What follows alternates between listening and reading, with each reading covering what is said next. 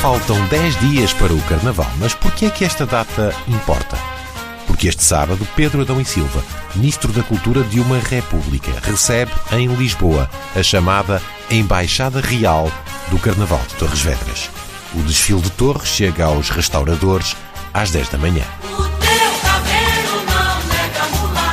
E por falar em Carnaval, há um outro desfile que promete bonecos gigantes, artistas de rua, aparelhagens de som e bandas diversas.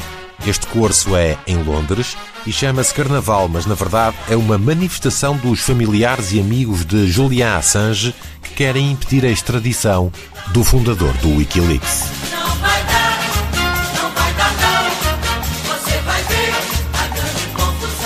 De volta a Portugal, há outro curso.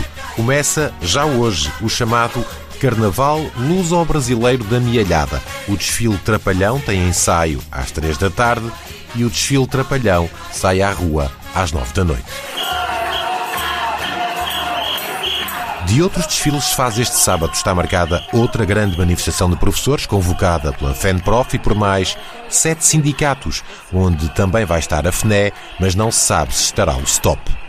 O desfile arranca sem máscaras, mas com muito barulho, às três da tarde, no Marquês de Pombal. Mais uma vez, o líder do PCP vai aparecer na manifestação.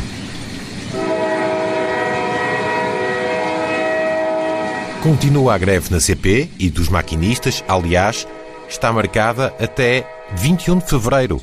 Não sei se já disse, 21 de fevereiro é dia de carnaval. Faltam 10 dias e também não sei se já tinha dito, há mais um desfile de carnaval em Loures. O tema deste sábado é Explosão de Alegria e quem vai explodir são os motares com espírito folião.